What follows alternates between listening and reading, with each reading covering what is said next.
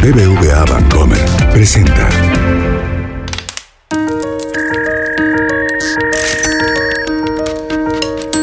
Peras y manzanas con Valeria Moy.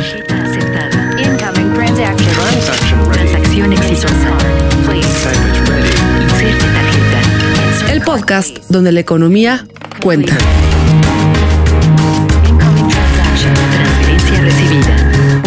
Muy buenos días. Bienvenidos a este otro episodio de Peras y Manzanas. Transferencia lista.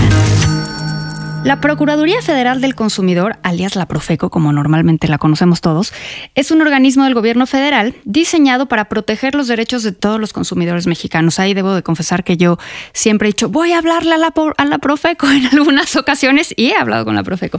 Pero lo que quiero saber es cómo llevan a cabo esta función, cómo decide la Profeco qué investigar o qué no investigar, cómo decide la Profeco si sí se están violando los derechos a los consumidores o simplemente son condiciones de mercado, condiciones de la economía. ¿Se enfocan en algún sector en particular o tienen injerencia sobre absolutamente todos los bienes y servicios?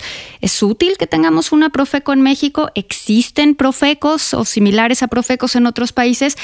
Para hablar de todo este tema que me parece tan relevante porque al final del día todos somos consumidores, me acompaña el Procurador Federal de la Profeco, Ricardo Sheffield Patilla. Muchísimas gracias, Ricardo, quien nos va a explicar a detalle todas estas funciones. Ricardo, bienvenido, muchísimas gracias. No, al contrario, gracias por la invitación. Y sí, sí es importante que exista la, la Profeco, tiene ya 43 años de existencia y lo que nosotros hacemos es proteger al consumidor, empoderándolo. Entonces funcionamos en base a, todos que somos consumidores. Que tú me dices, oye, ¿cómo deciden qué van a investigar, eh, qué productos o qué servicios van a valorar si cumplen o no cumplen con la ley? Lo hacemos en base a las denuncias y las quejas de los consumidores. Entonces, cuando un producto o un servicio empieza a, tener muchas quejas o, existe alguna denuncia que, nos invita a investigar más a fondo, así es como vamos orientando el trabajo de, la Profeco. Y la Profeco ve prácticamente todos los bienes y servicios que hay en el mercado, a excepción de los financieros, que los ve. Conducef. Bueno, y también ahí vemos nosotros lo que son estas rifas de ahorro para, para vehículos, como un esquema de autofinanciamiento, ese nos toca a nosotros, y nos tocan las casas de empeño, que a pesar de que las dos son, son eh, actividades financieras, la ley no las deja a la Profeco.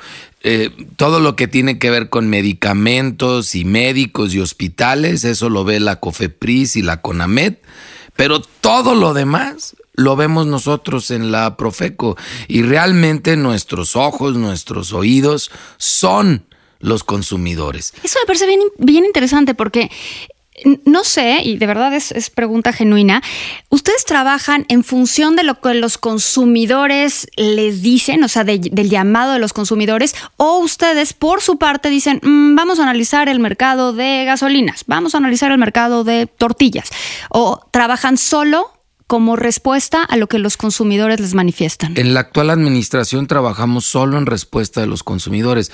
Por ejemplo, que hubo esta situación de, de, problemas con la gasolina por el combate al huachicol en enero, febrero, todavía un poco en marzo.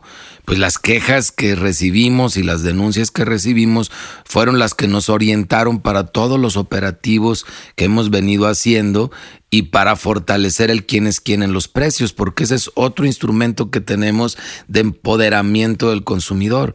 Nosotros te informamos de 10 mil productos y servicios, cuál es el precio más alto y el más bajo que se está pagando por ese, por ese bien o por ese servicio en nuestro país y en dónde se está ofertando ese bien o servicio a ese precio. Entonces eso te da un referente que cuando tú vas a comprar aquel producto, aquel servicio, ya sabes más o menos cuánto es lo menos y lo más que vale. Y así ya puedes saber si estás comprando bien o no estás comprando. Puedes dar una idea bien. del rango, ¿no? Entonces, ah, cuando te empoderas con esa información y vas al mercado y descubres que está por arriba de incluso de lo más alto que hay, pues se lo reportas a Profeco y no lo reportan. Como también cuando no, si yo no, he sido de las que ha reportado cosas, no en fechas recientes, pero sí he sido usuaria.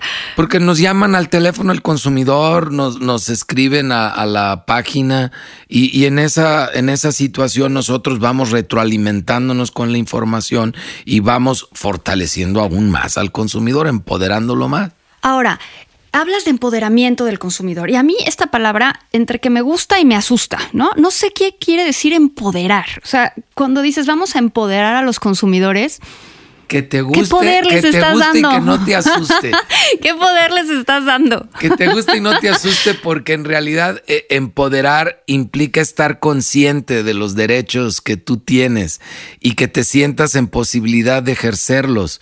Por ejemplo, hoy en día la industria restaurantera, en donde hay una gran competencia, en donde han mejorado muchísimo en la última década sus, sus servicios y su atención, es un sector, una actividad económica en la que no tenemos que intervenir mucho, porque combinado con la información que ya tiene el consumidor, el empoderamiento que tiene en consecuencia con esa información y las redes sociales, pueden acabar con un restaurante en menos de un mes cuando ese restaurante no está dando un buen servicio y no está dando una comida, un producto que está al nivel del precio que están cobrando y en consecuencia eso se vuelve el regulador del mercado.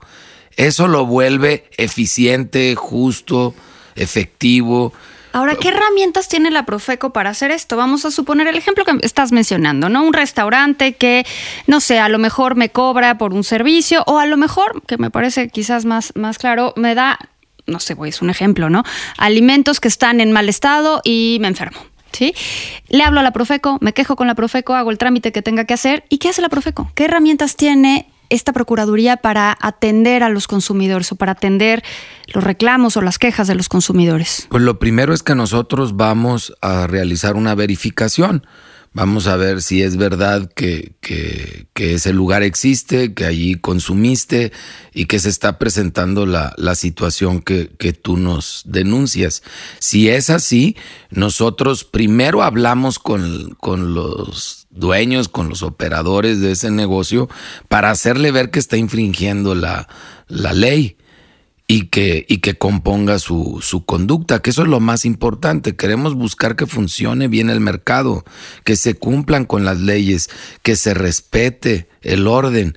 Entonces, si, si solo se corrigen, pues está muy bien. Si no se corrigen, entonces aplicamos una multa. Hay situaciones en las cuales, aunque se corrijan, la ley marca una multa, una sanción, y la aplicamos. También en muchos casos el consumidor está buscando que a él en lo particular le resarzan, le, le, le arreglen daño, ¿no? el daño que, que, le causaron. Entonces se logra una conciliación entre consumidor y proveedor. Pero lo más importante es que ese proveedor no repita la conducta que ya se porte bien, como quien dice. Entonces, eso es lo que buscamos al final. Pero también, en algunos casos extremos, donde insiste en esa conducta el proveedor y sigue portándose mal, lo podemos llevar a los tribunales, incluso hasta con acciones colectivas, que es cuando un grupo de consumidores, eh, a través de la Profeco, demandan al, al, proveedor de un bien o servicio. ¿Eso, ¿Eso, se ha dado? ¿Ha pasado sí, en México claro. eso? Ahorita acabamos de terminar una acción colectiva eh, que tiene que pagar ATT. Por ejemplo, si tú fuiste cliente de ATT en los años 2012, 2013 y 2014, con tu credencial de lector o una identificación y que me demuestres que en esos años fuiste clientes de Nextel o de Usacell, que fueron empresas que compró ATT, como ya ganamos la sentencia, te tendrían que depositar a tu cuenta entre dos mil y 12 mil pesos, dependiendo de si fuiste cliente los tres años o uno solo, y si tenías un plan uno o dos o cuatro o siete, porque había siete tipos de planes. Ese es un ejemplo real de ahorita y nada más nos mandas tu información a acolectivas.profeco.gov.mx y te sumamos al beneficio de esa sentencia. Y como ese juicio, hemos ganado ya varios en la Profeco, en, en este año, por cierto. Mencionaste hace ratito el tema del combate al huachicol y el tema de la gasolinera, de la gasolina, perdón, que se dio a principios del año. Y aquí quizás mi pregunta sea más complicada y sea más de libro de texto, ¿no? Oferta y demanda. Oferta y demanda de gasolina. Si por alguna razón baja la oferta de gasolina, y, puede ser por una razón loable, como el combate al guachicol, o porque se cerraron los ductos, o porque no hay gasolina, que llegó un huracán a no sé dónde y entonces eh, no se pudo transportar la gasolina. Vamos, básicamente hay un choque de oferta que hace que haya menos gasolina de la que la gente está demandando. En términos generales, como economista del libro de texto, pues el precio de la gasolina tendría que subir, ¿no? Que fue algo de lo que empezamos a ver, aunque lo vimos muy poquito, a principios del año. Y ahí yo escuchaba que la Profeco iba a intervenir en caso de abuso de precios. Entonces mi pregunta va en este sentido. ¿Qué es un abuso de precios? Porque no deberían de reaccionar los que venden o los que ofrecen los productos al mercado y en este sentido si hay escasez de un bien o servicio, pues subir los precios. En México los precios son libres y los pueden subir, pero tampoco las gasolineras ni el marco legal en el que dan ese servicio es como quien está vendiendo huevos abajo de un árbol y, que diga, ay, pues ahorita veo mucha gente pasando, voy a dar los huevos más caros. Pues no, es tan sencillo. Eh, aquí eh, en una gasolinera tienes que reportar el precio al que vas a dar en ese día.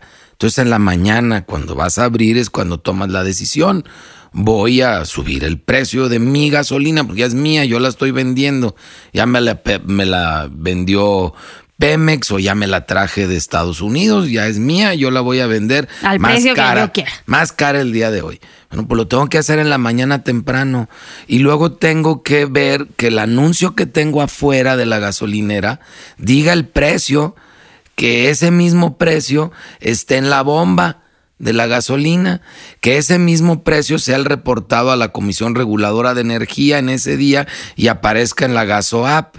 Y además que ese sea el precio al que realmente esté vendiendo la gasolina. Entonces, si afuera dice 19.55 gasolina regular, y la bomba dice 19.55 y la gasoap dice 19.55 y me cobran 19.55 por litro, pues entonces estoy cumpliendo. Y eso es lo que a mí me toca verificar por parte de la Profeco, que haya congruencia entre todos los precios anunciados y que se anuncie el precio, porque entonces yo como consumidor puedo decir, pues si tú lo estás dando a 30 pesos porque así amaneciste. Vamos a suponer eso, que lo ponga a 30 pesos y haga todos los procesos que dijiste, lo pone afuera, es el mismo que cobra. Ahí la Profeco no tiene por qué meterse, ¿o sí? No, pero ahí es donde se empodera al consumidor con la información. Claro, y el consumidor decide si lo compra ahí o no lo, lo compra estás ahí. dando a 30 pesos y enfrente lo están dando a 19.55, pues tendría yo que estar medio loquito si te lo compro. ¿va? Entonces ahí va a estar sola la gasolinera no, hasta que le baje el precio. pero al final del día lo que me parece importante es la libertad en este mecanismo de formación de precios, porque tú estás hablando de que a lo mejor hay una gasolinera que cobra 30 y una enfrente que cuesta 19, pues creo que la sola competencia llevaría a que nadie le comprara el de 30. Pero a veces no, no sucede así, ¿no? Hay casos más remotos, hay casos más lejanos donde tienes una gasolinera en muchos kilómetros a la redonda. Entonces, por, en ese sentido iba mi pregunta, ¿no? Donde no hay competencia, se distorsiona el mercado. Siempre. La competencia es lo que regula el mercado. ¿Y quién es la competencia? La competencia al final somos nosotros los consumidores, porque son los que llevamos nuestra compra de un lado para, los que decidimos, para otro. Entonces, en México, en muchos mercados ya hay una oferta madura. Por eso te mencionaba lo de los restaurantes. Si un restaurante te queda mal, no vuelves. Y hay N. Oye, y pones un tweet y ya nadie vuelve. Y aparte pones el tweet y ya no vuelve nadie más. Entonces, por eso han madurado muchos mercados, porque ha madurado el consumidor, se ha empoderado, tiene la información y los medios para hacerse valer, tanto los de la Profeco como los que se tienen en las mismas redes eh, sociales cuando se usan bien, ¿verdad? Oye, y, y en otro tema, ¿cómo puede, hablabas del empoderamiento del consumidor? ¿Cómo lo empoderamos más? ¿Qué tiene que hacer? ¿Qué tiene que hacer? ¿Cómo se entera? Esa es- mencionas la información que me parece clave. ¿Cómo le hacemos los consumidores para estar mejor informados? Y dos, ¿qué tenemos que hacer los consumidores en caso de que sintamos que se nos viola algún derecho como consumidores? ¿Qué Mira, hacemos? Primero hay que saber que el consumo es un derecho humano y ese derecho humano eh, se fortalece, se empodera con la información. Y la información la quieres para lograr un consumo razonado, quiere decir que no compras lo que no necesitas y no compras lo que no puedes pagar. Sustentable quiere decir que puedas consumir mañana lo que consumes hoy y futuras generaciones también lo puedan consumir. Razonado, sustentable, saludable y seguro. Entonces, buscas la información para lograr eso, para lograr ese consumo sustentable, razonado, saludable y seguro. Entonces, esa información, ¿cómo la provee la, la Profeco? Tenemos videos en YouTube, eh, tenemos algunos vintage eh, muy padres y tenemos muchos otros eh, recién realizados con las dinámicas Sí, la que hoy se aceptan. Ahorita que dijiste vintage, me acordé de 6, 4, 8, 7, 22. Sí, sí, sí, que tal por cual. cierto, sigue siendo el teléfono del consumidor y estamos a sus órdenes. Pero tenemos nuestros videos de YouTube, eh, tenemos eh, Twitter, tenemos Facebook, eh, tenemos correo electrónico, tenemos nuestra página de Profeco, tenemos la revista del consumidor que la puedes ver de manera ma- material, en papel, o la puedes ver también Online. en forma electrónica o on- online. Y todo esto es precisamente para empoderar al consumidor y lograr ese consumo razonado, sustentable, seguro, saludable. Y aparte de eso, pues estamos a sus órdenes en la página de internet, en Concilia Express, tanto en su versión de, de- correo electrónico como a través del teléfono del consumidor, el propio teléfono del consumidor. Y estamos extendiéndonos lo más posible. Y además tenemos la oportunidad de gente como tú que nos invitan a platicar sobre lo que hace la Profeco o sobre algún tema eh, en particular de defensa de los derechos de los consumidores o de empoderamiento de los consumidores. Pues muchísimas gracias, ya se nos acaba el tiempo, pero de verdad te agradezco muchísimo que hayas estado aquí, que nos hayas platicado más de la Profeco y que contribuyas a este empoderamiento de los consumidores, que al final del día los consumidores somos todos. Muchísimas gracias, si tienes la puerta abierta, ya sabes, aquí Muchas cuentas gracias con peras y manzanas. Hasta la próxima. BBVA Bancomer presentó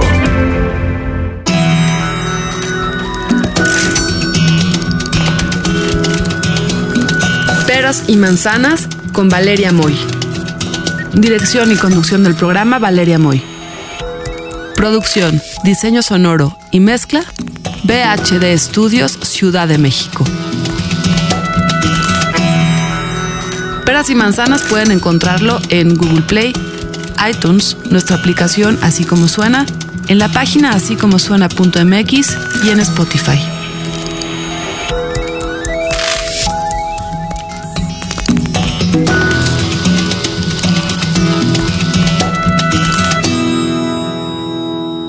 ¿Te gustó Peras y Manzanas? Escucha todos nuestros demás podcasts. Puedes escuchar las historias que hacemos en Así como Suena. Puedes escuchar la mejor música en la ruleta rusa. Puedes reírte con Gis y Trino en la chora interminable. Búscanos en así como en Spotify, en iTunes y en Google Podcast.